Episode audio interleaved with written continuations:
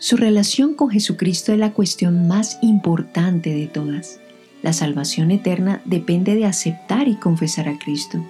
El apóstol Pablo escribió, Si confesares con tu boca que Jesús es el Señor, y creyeres en tu corazón que Dios le levantó de los muertos, serás salvo, porque con el corazón se cree para justicia, pero con la boca se confiesa para salvación. Pero, ¿qué significa confesar a Cristo? ¿Qué implica la confesión pública de fe en Cristo? Estas y otras preguntas serán tratadas en esta serie de mensajes. Nuestra meta es que usted llegue a confesar a Cristo, para la gloria de Dios y para su felicidad eterna. Hoy meditaremos juntos a la luz de su palabra.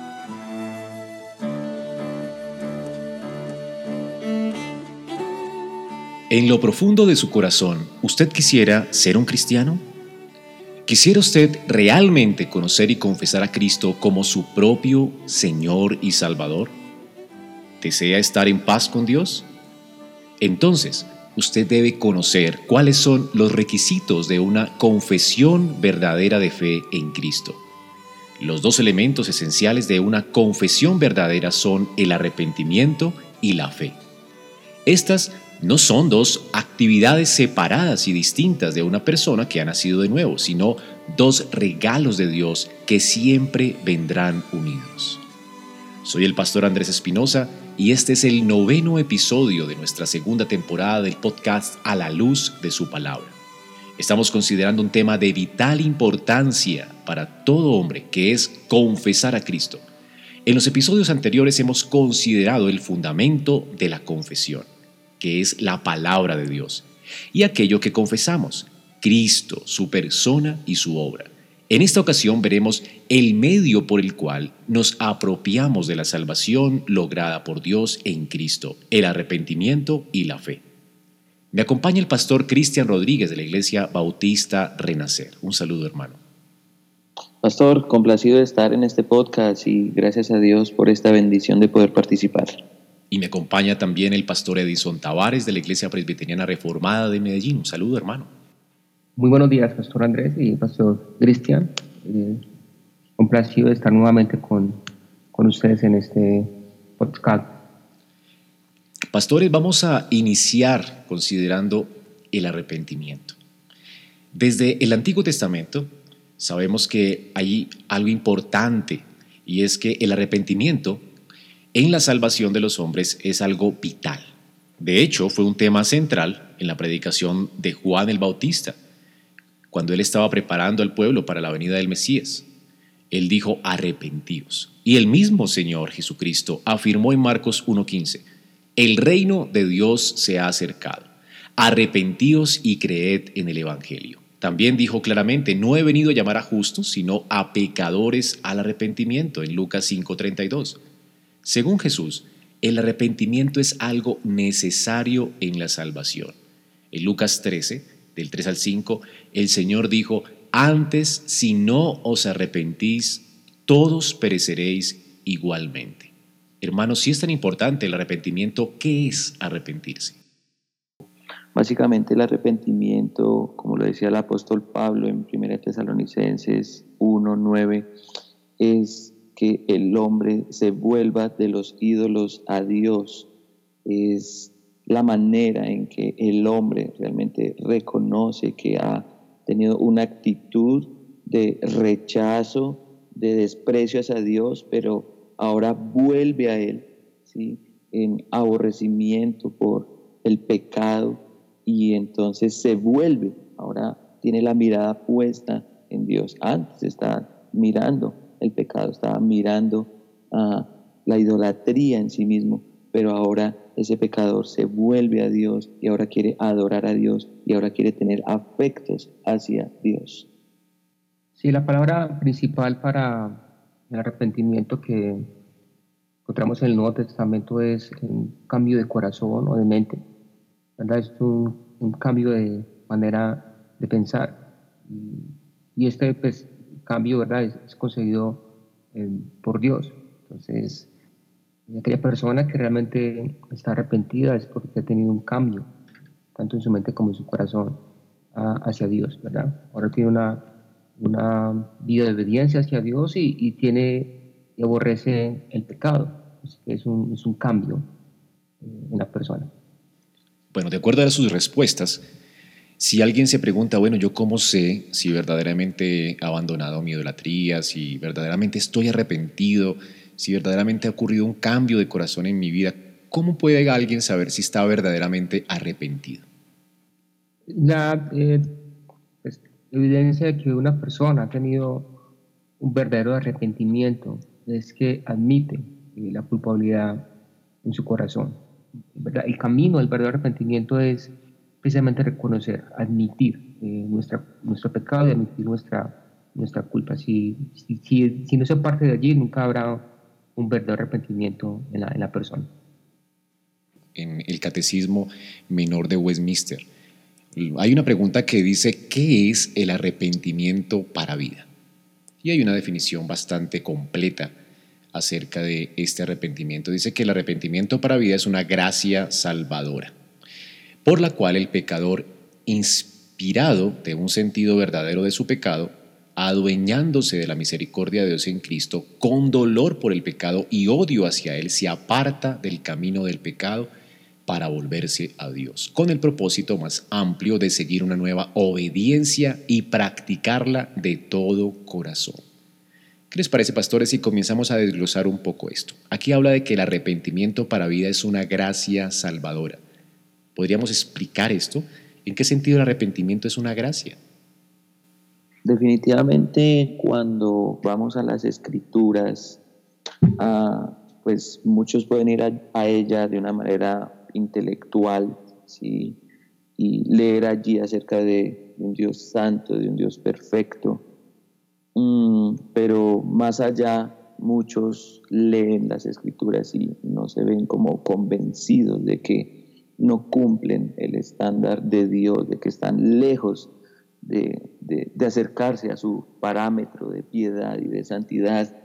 Entonces, definitivamente tiene que, tiene que ser el mismo Dios quien abra el, entendimiento eh, enteramente del pecador, le ilumine y, lo lleve al convencimiento de que, de que es pecador, de que es transgresor, de que ante Dios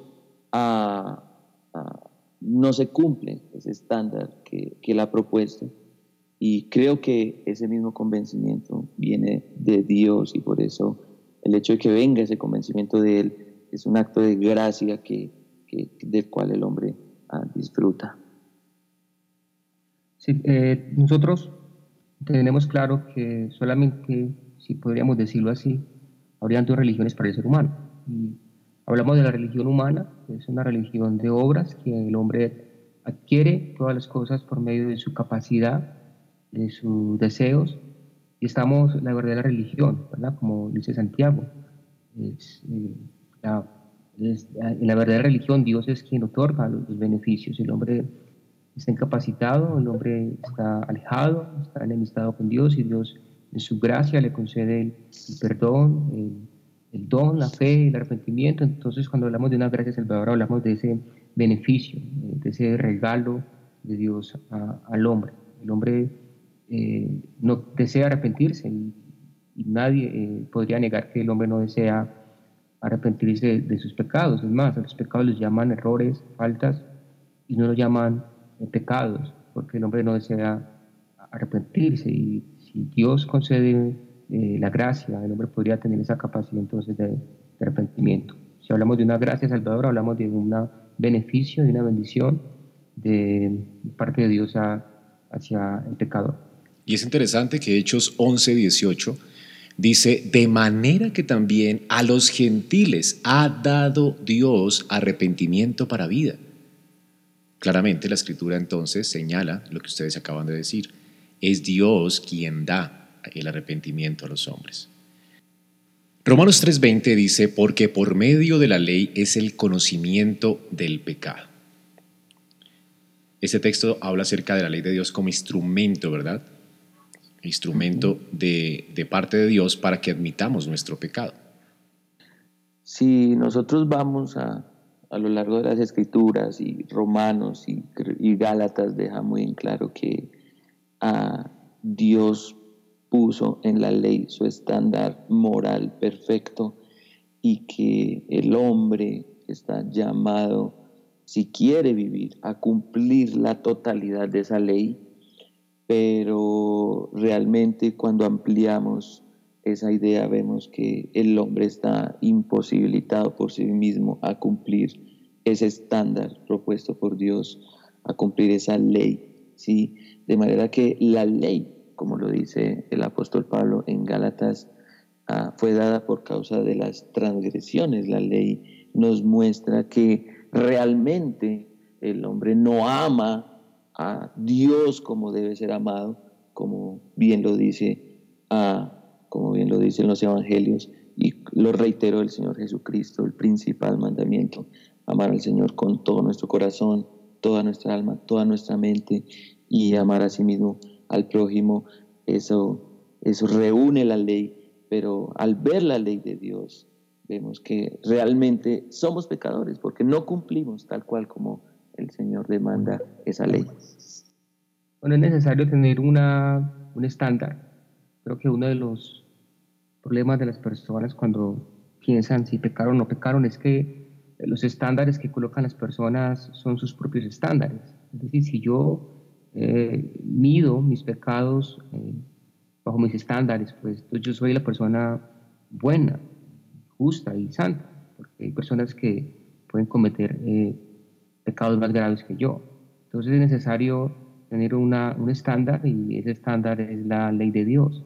Y por eso es importante que cuando predicamos el Evangelio llevemos a las personas al estándar ah, de medición, que es eh, la ley de Dios, porque cuando las personas se, miden bajo el estándar, bajo la medida de la ley de Dios, pues nos daremos cuenta de que todos pecamos, de que, no hay pecados graves, ni menos graves, ni pequeños, ni grandes, sino que todos los pecados son pecados porque la ley de Dios es, muy clara. Entonces, creo que es, es demasiado importante en este proceso del entendimiento, el arrepentimiento, entender la importancia y el papel que juega en la ley de Dios.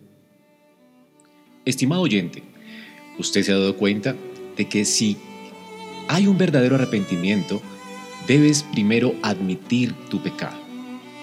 Debemos tragarnos nuestro orgullo y despertar del adormecimiento de nuestras conciencias culpables, haciendo eh, comparaciones confrontantes con la ley de Dios. David dijo, yo reconozco mis rebeliones. Y como hablábamos, debemos decir con el Hijo pródigo, he pecado contra el cielo y contra ti. Cuando el grito de un corazón consciente del pecado dice, Dios, sé propicio a mi pecador, usted estará en el sendero hacia el arrepentimiento verdadero. Pero esto es solamente el comienzo del camino, porque el arrepentimiento completo implica más. En nuestro próximo podcast hablaremos más acerca de lo que requiere un arrepentimiento verdadero. Gracias por escuchar nuestro podcast a la luz de su palabra. Esperamos que este mensaje haya sido edificante para tu vida. Si deseas este y otros mensajes, visita nuestra página en internet iglesiaraa.org.